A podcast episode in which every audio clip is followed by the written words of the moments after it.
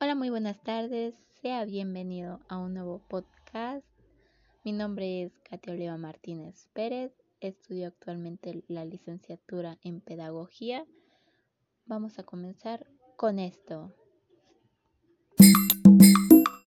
Bien, pues se va a analizar la película Escritores de la Libertad porque se eligió esta película precisamente porque en nuestros dos cursos que llevamos, pues que fue evaluación de instituciones educativas y evaluación por competencias, pues hay mm, que rescatar estos temas en la película, ya que pues sí, los podemos ver a, grandes rasgos en cada uno también de los estudiantes, cómo era la evaluación de esta institución. Y bien, vamos a comenzar con la primera pregunta que se nos plantea así. ¿Cuáles fueron las estrategias y herramientas de integración que utilizó la maestra? Las estrategias que utilizó fue el trabajo colaborativo, el conocimiento de otras culturas, ya que vemos que no solo había una cultura, sino que el grupo era multicultural. Y más que nada, nos dimos cuenta que tenía muchísimas diferencias, tanto personales como escolares. Para poder llevar a cabo estas estrategias se tenía que conocer sus inteligencias y para ello utilizó libros y un diario para que se fueran desarrollando e integrando todos al mismo tiempo como grupo. Las competencias también que desarrolló fue las genéricas y disciplinares, como lo vimos a lo largo del curso, en la cual hizo participativos a los jóvenes de acuerdo al contexto de cada uno. Sin embargo, nos dimos cuenta que también los hizo autónomos. Las competencias blandas en este caso son las interpersonales y las intrapersonales. Pues en sus estudiantes la maestra Erin las desarrolló poco a poco de acuerdo a lo que iban viviendo día a día. La segunda pregunta se nos, nos marca así. ¿Cuáles serán los hábitos de los estudiantes del aula 203 y cómo impactaba en sus socioemociones. Bien. Eva es una chica en la cual ha sufrido diversas circunstancias que se le ha presentado en su familia. En este caso, el arresto de su padre por una venganza a edad temprana, en donde inició su vida de pandillera. Ella sufrió también golpes en su cuerpo. André chico morenito en el cual es muy apegado a su hermano, donde le enseña lo que pues es la vida joven para ellos por ser negros, ¿no? Ahí lo mencionaba. Representa robar, asaltar, negociar, hasta pueden llegar a matar. Tito desde pequeño tenía su mejor amigo, el cual obviamente lo consideraba su hermano, después de que su amigo muriera, él lo llevaron al reformatorio y pues solamente esperaba y contaba los días para su salida. Y pues sí, obviamente su libertad. Prácticamente cuando tuvo su primera clase la profesora Erin Rowell se dio cuenta que los hábitos de sus estudiantes no eran para nada buenos cuando entraban al salón ni siquiera saludaban. Formaban sus propias bolitas para conversar entre ellos y no poner atención a la clase. Su forma en cómo se dirigían a la profesora. También las conductas que tenían. Esto impactaba a sus emociones por las experiencias duras que tenían cada uno. Era por eso que se comportaban así, por la sociedad en la cual convivían. Y sí, o sea, nos dimos cuenta ahí en la película que pues cada uno sufrió de diferente forma, ya sea por ser negro, por ser güero. Ahí había muchas culturas. La cuarta pregunta se nos plantea así. ¿Cuál fue el diagnóstico que hizo la maestra al conocer al grupo? ¿Qué tipo de aprendizaje utilizó? Se percató que no creían en los estudiantes, ya que los clasificaban como casos perdidos, imposibles de enseñar, pobreza, mala educación, criminales, pandilleros, drogadictos, cínicos y agresivos. Pero ella veía mucho potencial pues, en los estudiantes, o sea, ella veía más, más allá de eso, veía este potencial que tenía cada uno y que pues obviamente con ayuda de ella como guía, pues se podría lograr muchas cosas en el grupo, tanto como personales como en todo el grupo, ¿no? Se logró ver que el tipo de aprendizaje que utilizó fue el significativo, ya que para ellos los libros y escribir su diario impactó y significó para sus vidas. La cuarta, la disculpa, sí, la cuarta pregunta nos dice así. ¿Por qué la maestra se salió del programa Lectura Institucional? Se salió básicamente porque no atendían las necesidades del grupo. Se dio cuenta que pues ella pedía recursos a dirección y no se los daban.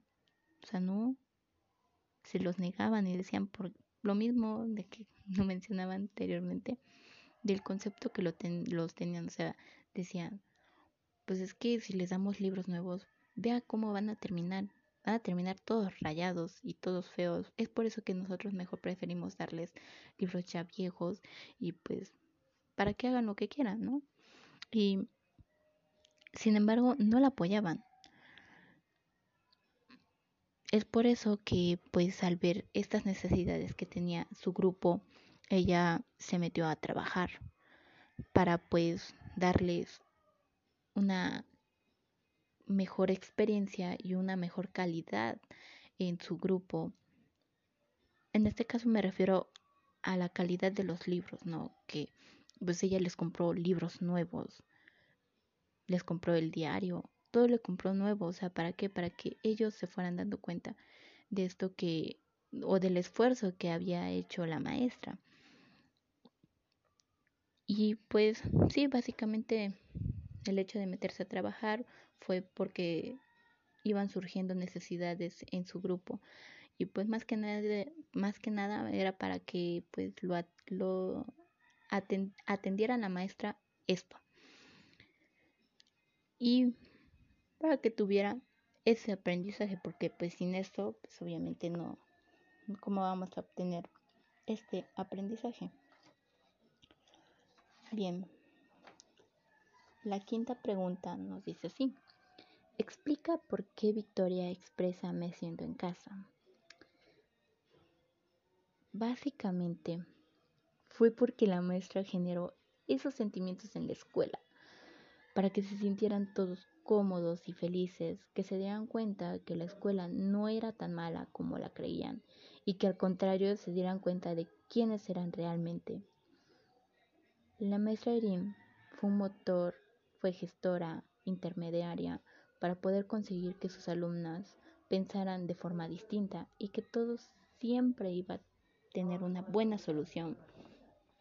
Generó los ambientes de aprendizaje en base a los contextos que se vivían no nos dimos cuenta que pues los alumnos se iban percatando que pues la maestra era totalmente diferente al resto y también allí hay algo que hay que rescatar y es que también no recibía el apoyo de sus de sus papás de los padres de familia, porque por lo mismo de, del contexto de estas familias, cómo se desenvolvían en la sociedad. Eh, era esta película nos deja de mucho. Entonces vamos con la sexta pregunta. ¿Qué significó Ana Frank para los estudiantes? Para ellos significó demasiado ya que era alguien que comprendía sus historias, se reflejaron en ella. Más que nada, la vieron como un ejemplo a seguir. Leyendo el libro se dieron cuenta del contexto que vivió Ana Frank, porque sabemos que Ana Frank en ese tiempo pues estuvo la, la Segunda Guerra Mundial. Entonces básicamente pues a ella también la excluían de todo, ¿no? Por ser blanca, pues era judía. Entonces, pues a los judíos, a los judíos no los querían. ¿Qué les hacían a los judíos? Pues, o qué tenían que hacer los judíos más bien, tenían que esconderse para que no los mataran. Entonces, pues, no, o sea, el contexto que vivió Ana Frank, pues fue enormemente muy significativo e impactó en todos. Bueno, a mí en lo particular, pues Ana Frank sí significa demasiado, ya que pues ver cómo vivió en, eso, en esos tiempos con su familia, ¿no? Debajo de un sótano, pues sí, es como de, te quedas impresionado. Pero bueno, eh, para ellos significó demasiado, ya que pues gestionaron su conocimiento, ¿no? Gestionaron lo que sentían y más que nada pues se expresaban con, con, e, con ese libro de Ana Frank, iban expresando sus emociones.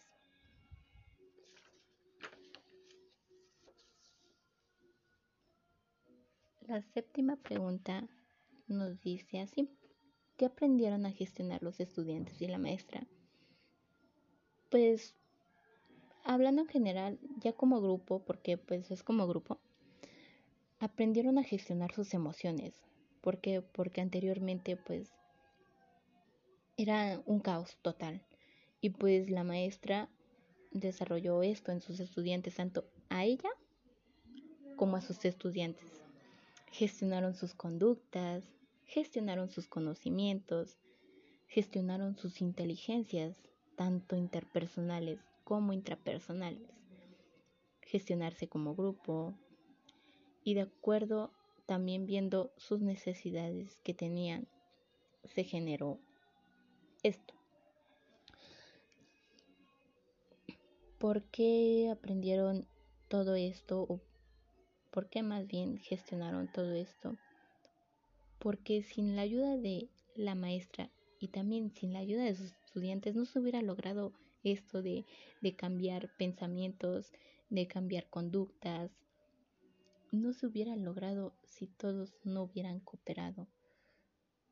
Aunque no estuvieran a lo mejor algunos de acuerdo, pues se logró, se logró tener un aprendizaje significativo para ellos. ¿Por qué? porque se dieron cuenta que la maestra era totalmente diferente a lo que eran los otros profesores. Se vio que la maestra sí quería ese aprendizaje significativo para sus alumnos y pues también yo diría para la institución, ¿no? Porque ella, o sea, rompió esas reglas también con la institución de lo que tenía, o sea, básicamente era como de, pues ella iba a gestionar o gestionaba para que esto fuera posible y pues fuera lo que fuera o no la dejaran, pero ella lo tenía que hacer, ella no se sentía contenta si no lo hacía, ella tenía que ver que su grupo pues iba avanzando. La octava pregunta y última nos dice así, ¿cuál fue el proyecto final y cómo nació? Recordemos que este proyecto final fue el diario de cada alumno. Esto nació a raíz de cada contexto y situación social que vivía cada estudiante, a los problemas que se enfrentaban día a día. De acuerdo a ello, la maestra Erim planteó estrategias para que sus alumnos tuvieran un aprendizaje significativo. Y nos percatamos que fue así, que pues en base, o sea, al principio pues les dio el diario, ¿no? Y les dijo, escriban lo que se les venga a la mente, no, no, no vayan a dejar nada en blanco. ¿Para qué? Para que ella también pues se fuera dando cuenta cómo vivían socialmente y pues también personalmente, ¿no? O sea, cómo se sentían, qué sentían ese día o qué sintieron pues anteriormente o en el pasado. Y por eso, es por eso que los alumnos se fueron desarrollando. Bien. De acuerdo a ello, pues la maestra Erim planteó, estrategias para que pues sus alumnos tuvieran este aprendizaje significativo. También recordemos que para que se lograra este proyecto final, gestionó la maestra para que les dieran computadoras y lo pudieran ya pasar pues en limpio, ¿no? O sea, ya como tal, ya todo su diario lo pudieran pasar en computadora y pues todos fueran uniendo sus propias experiencias que habían tenido ya sea en el pasado o en el presente. Y bien, pues mi conclusión es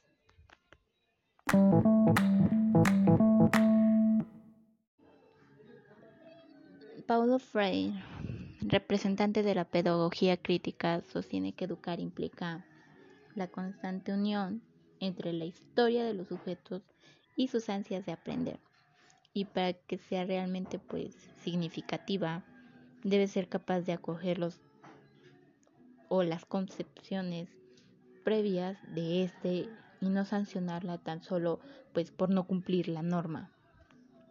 Las historias individuales acostumbran a invisibilizarse por el silencio normativo. No realizarlo te puede conllevar a un castigo o reprimenda, a menos de que se intente un comentario de contenido esta práctica arrastra consigo la pérdida de estudio y reflexión que puede enriquecer el clima del aula. En suma, podría ser nocivo ver la enseñanza ajena al respeto que merece la independencia y la variedad, pero simultáneamente la formación no debería estar ajena a la disciplina, al orden o a la habituación del medio social en el cual pues se desenvuelven los alumnos. Un óptimo punto de inicio podría ser visualizar la enseñanza como un acto complejo, el arte de buscar un constante equilibrio entre la autoridad, la regla y el respeto por las diferencias particulares de cada individuo o de cada alumno. La película nos enseña de mucho, ya que primero tienes que conocer a tu grupo antes de actuar sobre él. Tomarse el tiempo de conocer al grupo, en este caso, quiénes eran, de dónde venían, cuáles eran sus necesidades, qué situaciones familiares estaban viviendo. Y pues partiendo de esto, la maestra Erin pudo entonces conectar con ellos y crear el ambiente que ellos necesitaban para aprender efectivamente. Miss G tuvo la genial idea de que sus estudiantes hicieran un diario. De esta forma, ella podía conocer cómo era la vida de ellos, al mismo tiempo obtuvo información en cuanto a su nivel de redacción. También adaptar las clases a los estudiantes y crear conexiones significativas. Los intereses y la cultura de los alumnos pues facilitó que hicieran conexiones significativas con el contenido y sus experiencias de vida. crear una comunidad de aprendizaje,